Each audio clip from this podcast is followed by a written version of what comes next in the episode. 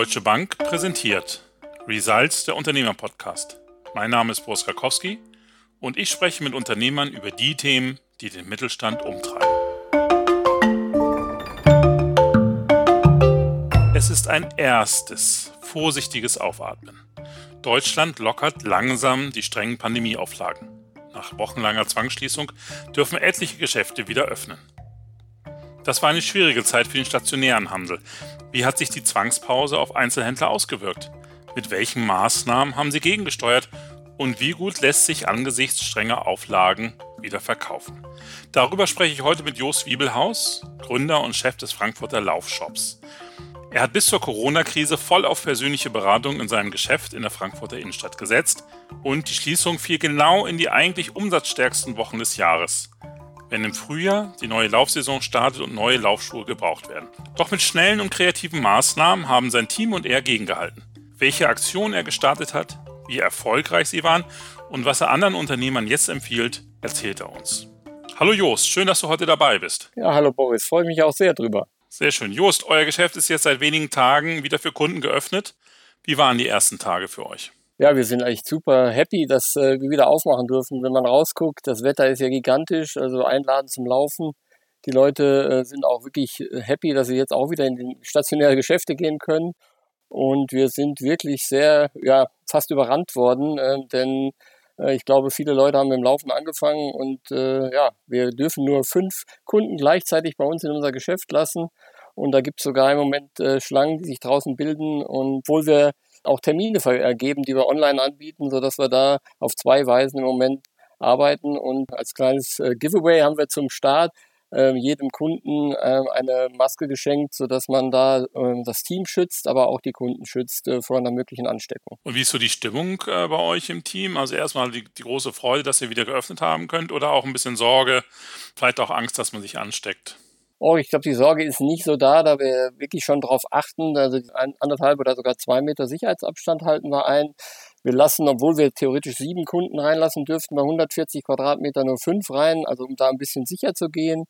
Und auch die Kollegen freuen sich wirklich jetzt wieder, unsere absolute Stärke auszuspielen, dass wir im 1 zu 1 in einer umfangreichen Beratung vor allem bei Laufschuhkaufen ähm, mit Laufbandanalyse oder unter 20 Meter Tatanbahn, dass man sich da auszeichnen kann und den Kunden dann den richtigen Schuh zu empfehlen. Du hast es gerade schon gesagt, ihr setzt ja, und das ist, glaube ich, nicht ganz einfach, heute als Facheinzelhändler eben gegen die großen, vor allem auch gegen die großen Online-Händler zu bestehen, eben auf die individuelle Beratung vor Ort.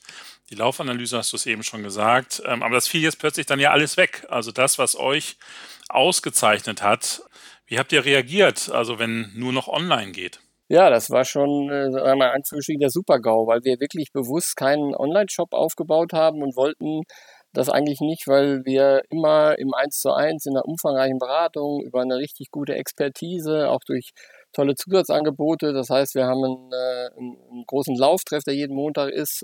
wir wollten das einfach nicht. Aber äh, als sich dann abzeichnete, dass wir schließen müssen, das war ja abzusehen, weil wir ja hinter Österreich sozusagen ein bisschen hinterher waren, war klar, wir müssen was tun, weil die Umsätze ja sonst auf Null gewesen sind. Und da haben wir ähm, ja, mit Videos sehr viel Erfolg schon über Jahre über Social Media gehabt und haben direkt zum ersten Tag morgens ein Video äh, ausgestrahlt über unsere gesamten Social Media Kanäle, Facebook und Instagram, sogar noch vor dem Bäcker Böselmann aus Hannover.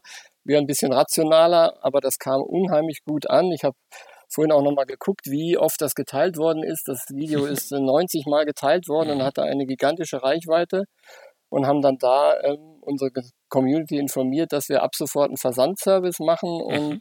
ja, und die Kunden, das hat man gemerkt, sind richtig treu. Über 18 Jahre machen wir das jetzt schon und die haben mitgefühlt mit uns, dass wir jetzt praktisch in so einer ja, desolaten Lage waren und haben dieses Versandangebot äh, unglaublich gut angenommen muss man echt sagen. Wie habt ihr euch dann aber trotzdem noch unterschieden, vielleicht von den großen Online-Händlern? Also wie habt ihr das Thema Laufanalyse vielleicht auch ins Internet bekommen? Ja, wir hatten, also zwei Sachen haben wir, die uns da wirklich unheimlich geholfen haben. Also seit zwölf Jahren haben wir eine Kundenkartei, einen Schuhpass, wo jeder Kunde, der es möchte, bei uns seine äh, Einkäufe hinterlegt, sodass wir wissen, ähm, welche Art von Schuhen er gekauft hat, welche Größe, Modell Und dadurch hatten wir natürlich jetzt für den Versand, wenn die Kunden zum Beispiel mal ein Nachfolgemodell kaufen wollten, hatten wir halt ein unheimlich gutes Datenbasis, dass wir da die richtigen Schuhe rausgesucht haben und hatten eine Trefferquote, die ist äh, wirklich gigantisch. Da gab es unheimlich tolles Feedback von den Kunden haben unter 10% Retourenquote gehabt, um die Stammkunden zu bedienen. Aber zum Weiteren haben wir halt dann eine neue Sache uns wirklich überlegt, und zwar die Videoanalyse at Home. Ähm, Im Endeffekt machen wir ja bei uns äh, über eine äh, kameragesteuerte Laufstilanalyse, gucken wir uns den Laufstil an, wie die Leute barfuß laufen, um dann zu sehen, wie der Laufstil ist. Und dann haben wir uns überlegt, das Ganze kann man eigentlich auch zu Hause machen, in einer vielleicht etwas abgespeckteren Version. Die Leute haben sich mit einem Smartphone aufgenommen, beim Laufstil von hinten entweder selber, wenn man so einen kleinen Aufbau gemacht hat, oder einer aus dem häuslichen Gemeinschaft hat das Video gedreht. Dazu haben wir die Fuße nochmal fotografieren lassen, äh, den alten Schuh auch von der Unterseite der Sohle und haben dann gebeten, das per WhatsApp zu uns zu schicken konnten dann uns die Sachen auch angucken, so ähnlich wie im Laden und haben dann überlegt, was würde passen und haben dann die Kunden zurückgerufen. Der große Unterschied zu einem normalen Onliner, der eigentlich nur über Klick die, die Verkäufe kriegt, haben wir halt nochmal eine Beratungsleistung hinterhergelegt und ja, das äh, kam unheimlich gut an und äh, hat auch unheimlich für Aufmerksamkeit gesorgt, weil wir der Erste waren in Deutschland, der das so gemacht hat. Habe das auch, sagen wir, über die, auch wieder natürlich wieder ein Video gedreht, wieder über Social Media, aber auch da, sagen wir, kreativ sind schon seit Jahren, haben wir einen Presseverteiler, und haben ähm, diese Neuerung auch über unseren Presseerteiler gespielt und äh, haben dann ein gigantisches Feedback gekriegt, auch von äh, Kunden, äh, nicht Kunden, sondern Kollegen, die da was schreiben, die, ähm, die wir noch gar nicht im Verteiler hatten, sodass sogar äh, der Stern was gebracht hat in der aktuellen Ausgabe. Und äh, die mhm. FAZ hat auch zweimal was gebracht. Also es war gigantisch, was wir da für eine Reichweite und auch Neukunden bekommen haben. Sehr schön. Wie viel kam denn da so an täglich an Videos? Äh, schaut euch mal meinen Laufstil an. Was würdet ihr mir empfehlen? Ja, über Zahlen spricht der Banker nicht so. Ich bin auch von der Ausbildung auch Banker so, aber ich kann euch sagen, wir haben dadurch auch einen vernünftigen Deckungsbeitrag bekommen, dass wir die Fixkosten schon äh, wirklich ähm, mit stemmen konnten und zum anderen auch, mhm. äh, was wir mussten halt Kurzarbeit anmelden, weil wenn der Laden auf Null fährt, äh, war das das Einzige, was wir machen konnten. Aber im Rhein-Main-Gebiet kann man mit 60 Prozent vom Nettogehalt, vom Einzelhandelgehalt nicht klarkommen, sodass für mich ganz mhm. wichtig war, 60, 8, also 80 Prozent, dass die ungefähr 80, 85 Prozent die Mitarbeiter bekommen und so, dass wir dann halt eben durch diesen Versandservice auch eben ja, Arbeitsleistung benötigt haben von den netten Kollegen und dadurch hat das äh, wirklich äh, sehr, sehr gut funktioniert, sodass auch die Mitarbeiter da ein bisschen mehr Geld mit nach Hause bringen. Das heißt, ihr, ihr habt die Ware dann selber auch im Umkreis ausgeliefert? Genau, das äh, gab zwei Sachen. Also abholen durften wir nicht. Wir hatten täglich Anfragen, dass die Leute kommen und abholen wollten. Da haben wir uns, weil es nicht erlaubt war, auch strikt gegen entschieden, ähm, obwohl das manchmal auch nicht so einfach war, dass die Leute das sogar unbedingt wollten. Aber wir haben also ganz viel mit Fahrrädern ausgefahren. Wir haben also mit Dreierteams gearbeitet, um auch die Ansteckung, die mögliche Ansteckung, die uns zum Glück nicht erwischt hat, ähm, auszuschließen in Dreierteams, so ähnlich wie die Banken das ja auch machen mit äh, separaten Teams. Und dann haben wir halt viel, weil alle mit dem Fahrrad kommen, wirklich fast alle mit dem Fahrrad kommen, haben wir das dann äh, im Umkreis von 10 Kilometern ausgefahren. Aber natürlich das meiste ging dann doch schon durch einen Lieferservice.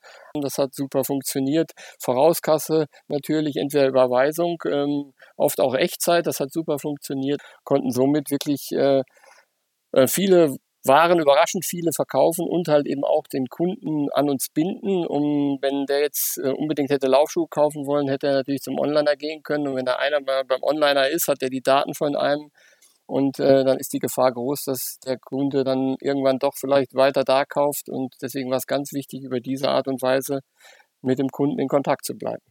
Also so war zumindest die, die Finanzierung äh, soweit gesichert, soweit man das in dieser Zeit sagen konnte, oder brauchtet ihr oder habt ihr auch Hilfs, Hilfen beantragt? Also wir haben die Soforthilfe beantragt und sind jetzt noch mit den Bankberatern im, in dem Gespräch, was wir nehmen sollen, ob wir die hundertprozentige Haftungsfreistellung äh, nehmen sollen, dann mit den drei Prozent oder dann doch die ähm, Variante, wo man weniger Zinsen zahlt. Denn bei uns kommt natürlich jetzt im Sommer die nächste Lieferung an Ware und deswegen muss man schon die Liquidität im Auge behalten. Aber wir sind im Moment, äh, sagen wir mal, ich habe gesagt, acht Wochen kriegen wir das Ganze schon auch so gewuppt. Und jetzt sind wir nach fünf Wochen so in dem Bereich, dass es für uns wichtiger war, erstmal auf den, ja, praktisch das neue Geschäftsfeld, was wie eine Existenzgründung für uns war. Auch das Team mhm. musste ja komplett neu arbeiten. Und von daher war das die erste Priorität und jetzt äh, sind wir gerade an der Liquiditätssteuerung für die nächsten Wochen und Monate. Wie macht ihr das denn jetzt überhaupt? Der Laden ist jetzt wieder geöffnet, aber online seid ihr wahrscheinlich weiterhin aktiv, auch was den Versand angeht. Wie bekommt ihr das hin, diese Grätsche? Ja, das ist ein großer Spagat, das muss ich sagen. Also gestern Abend war wirklich nochmal ein langer Tag, muss man sagen, bis dann alle, äh, weil unser Anspruch war im Endeffekt, diese Mails auch zeitnah und WhatsApp zu beantworten, weil sonst kann man gleich ein negatives Feedback bekommen. Das ist das Schlimmste, was man kriegen möchte und das haben wir zum Glück nicht bekommen. Aber da sind wir halt dran mhm. geblieben, weil wir jetzt natürlich wirklich viele Kunden haben, die bei uns im Moment wieder stationär kaufen und das Team, wir haben jetzt also auch während dieser Zeit das Team gesplittet, sodass drei Tage ein Team arbeitet und drei Tage das andere Team, um auch da eine mögliche Infektion dann äh, somit auszuschließen. Wenn das eine Team dann nach Hause geschickt wird, kann das andere Team wenigstens den stationären Handel und natürlich auch unser Versandservice weiter aufrechterhalten. Unabhängig jetzt von Corona, du hattest erzählt, ihr macht sehr viel über Social Media, ihr habt die Lauftreffs, also nicht nur digital, sondern auch analog, habt ihr so eine richtige Community um euch herum gebildet was muss man, was kann man daraus lernen? Was sind so die typischen Themen, die man vielleicht auch falsch machen kann am Anfang? Wie habt ihr damit angefangen? Also wir haben damals einen Aufhänger gehabt, dass wir den Laden umgebaut haben. Da habe ich gesagt, das ist eine coole Sache zu starten, um einfach auch Umbaubilder zu zeigen. Das war bei Facebook vor zehn Jahren, haben dann auch viele Livestreams gemacht und äh, haben das echt gut genutzt, auch Veranstaltungen, die gut ankamen. Und der Montagslauftreff ist halt einfach gigantisch, weil wir da halt äh, jeden Montag mit 70, 80 Leuten ohne Event laufen, in fünf Gruppen oder liefen, muss man sagen, bis vor Corona, weil dann war ja der Shutdown.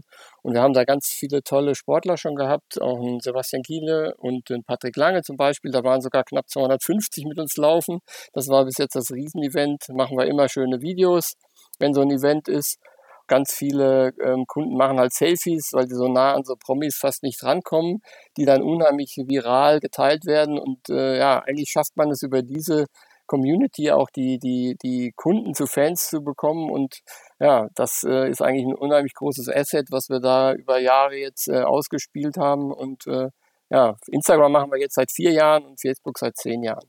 Und die Fans sozusagen, eure Kunden, die Community, die ist auch treu geblieben jetzt in der Zeit? Oder hast du schon das Gefühl, da ist der ein oder andere vielleicht abgewandert? Also das merkt man jetzt auch, auch jetzt, wie ähm, die Leute da jetzt auch diese Unannehmlichkeiten, dass man mal in der Schlange steht, äh, in Kauf nehmen. Das haben sie natürlich jetzt im Supermarkt, im Baumarkt die letzten zwei Wochen auch gelernt. Deswegen haben wir da Glück, dass das praktisch schon zum Alltagsbild äh, gehört. Mhm. Und äh, durch, während der, auch jetzt zum Start, die Leute sind echt froh, wieder bei uns einzukaufen. Die sehen das auch, dass es für uns eine eine ganz harte Zeit war. Ich denke, da ist natürlich auch der Vorteil, dass man das über 18 Jahre aufgebaut hat und da halt wirklich einen großen Kundenstamm aufgebaut hat, der halt sehr loyal doch ist, der also wer jetzt auch immer stationär wie bei uns einkauft, der hat da eine hohe Loyalität und denke ich, die ist im reinen Onlinehandel nicht so.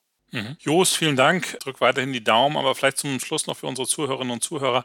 Hast du vielleicht drei kurze Tipps, was du empfehlen würdest, Unternehmerinnen und Unternehmer, die in einer vergleichbaren Situation sind? Ja, die, die einen Social-Media-Kanal haben, den richtig zu bespielen, also vielleicht auch jemanden dafür abzustellen, der vielleicht ein Azubi oder ein Werkstudent, der da vielleicht ähm, affin zu ist, weil so schneller kann man mit keinem Kunden in Kontakt bleiben. Das hat sich bei uns gezeigt. Ich würde auf jeden Fall Videos einsetzen, weil Bewegtbild ist gigantisch von der Reichweite. Das Zweite, was ich mega viele Erfahrungen hatte, ist so eine Presseverteiler zu machen. Jedes Unternehmen hat irgendwie immer was Neues, ob es Produktionsstraßen sind, die neu sind oder wie bei uns Produkte oder wenn man mal einen Star hat zum Anfassen oder eben jetzt diese Geschäftsidee, die Zeitungen, die Redakteure müssen auch immer neue Produkte, über neue Sachen mhm. schreiben. Und von daher finde ich, sollte man das auf jeden Mal machen. Und mhm. ja, ein Spruch, der hat mich geprägt, der heißt Better done than perfect. Man muss es einfach machen, auch jetzt aus der Not mit dem Versandservice. Wir haben gesagt, wir müssen das jetzt machen, sonst haben wir keine Umsätze, haben keinen Kontakt zum Kunden.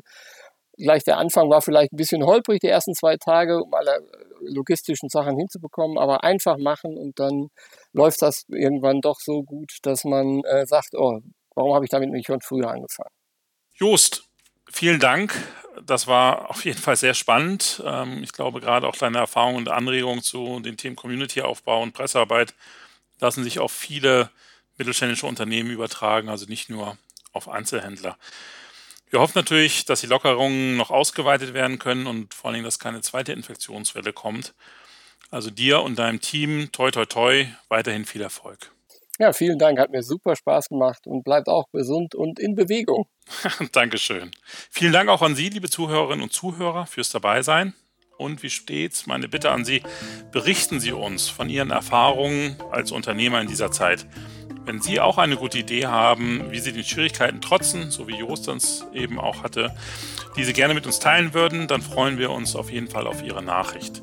Bleiben Sie gesund und schalten Sie auch bei der nächsten Podcast-Folge wieder ein. Ich freue mich.